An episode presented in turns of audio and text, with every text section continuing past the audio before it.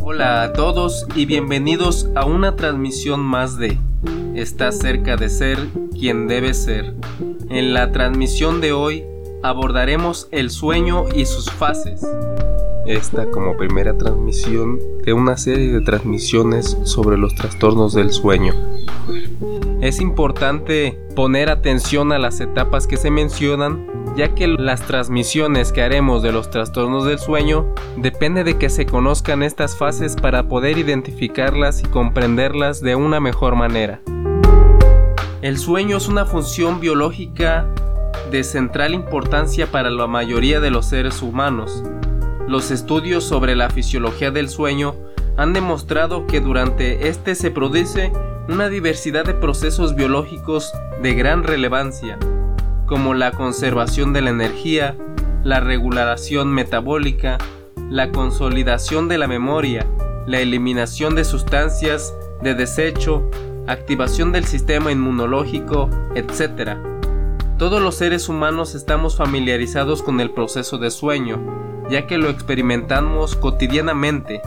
Sin embargo, resulta difícil definirlo conceptualmente por lo que es más fácil señalar ¿Cuáles son sus características conductuales?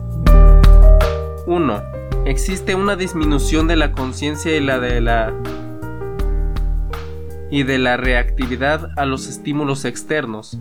Se trata de un proceso fácilmente reversible, lo cual lo diferencia de estados patológicos que cursan con la con alteraciones del sueño de alerta como el estupor y el coma Generalmente se asocia a inmovilidad y relajación muscular.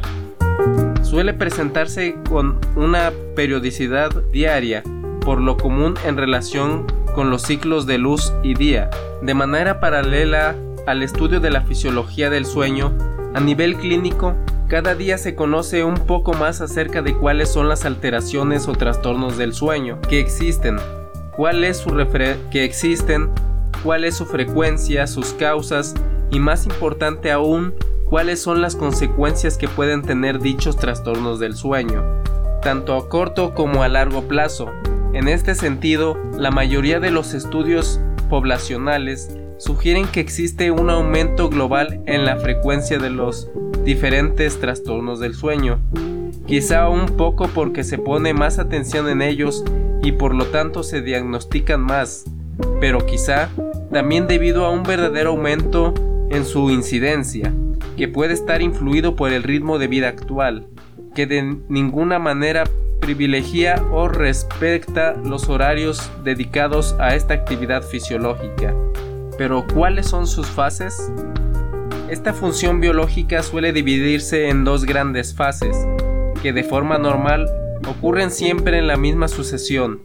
Todo comienza con el llamado sueño sin movimientos oculares o no more, que tiene varias fases y después se pasa al sueño con movimientos oculares rápidos, también conocido como MOR.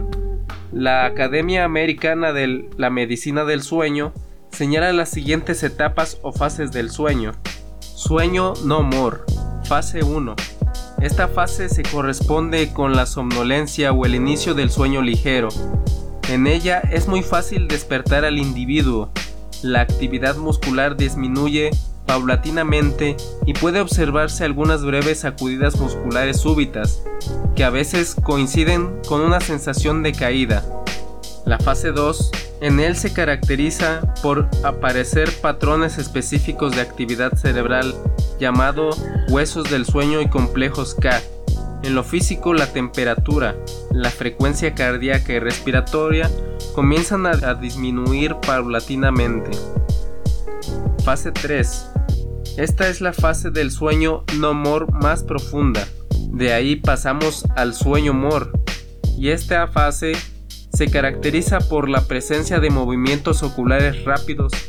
En lo físico, el tono de todos los músculos disminuye, con excepción de los músculos respiratorios. Asimismo, la frecuencia cardíaca y respiratoria se vuelven irregular e incluso puede incrementarse.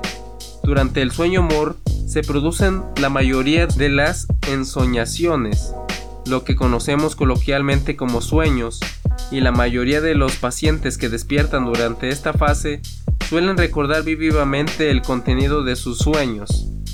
Un adulto joven pasa aproximadamente entre 70 y 100 minutos en el sueño no mor, para después pasar al sueño mor, el cual puede durar de 5 a 30 minutos y este ciclo se repite cada hora y media durante toda la noche del sueño. Por lo tanto, a lo largo de la noche pueden presentarse normalmente entre 4 y 6 ciclos de sueño mor. Sin embargo, es importante mencionar que la duración de dichas fases tienen cambios significativos en relación con la edad.